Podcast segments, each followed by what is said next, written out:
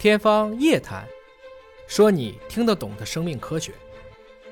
您在《生命密码》当中啊，就是《生命密码》当中提到，就是大象是不得癌症的，有没有可能改变人的基因啊，去减少病的概率？就是基因这个是出生了之后能改变吗？能干预吗？对，这个如果生命是一个语言，那么我们先是读，读就叫测序。一会儿张老师我会给你展示一下我们的测序仪，我都带来了。我负责任告诉你，今天的中国的测序技术是领先全球的。测菌技术，测序，测基因的序列。呃基基因的序列技术。嗯对你，比如说新冠病毒，我们后来测的是阴或阳。嗯，你怎么知道它是奥密克戎？你怎么知道它是 XBB？对你要把序列全部读出来。嗯嗯这个读的过程有点像我们在龟甲和兽骨上读甲骨文，这叫测序。嗯对测序，这就是读。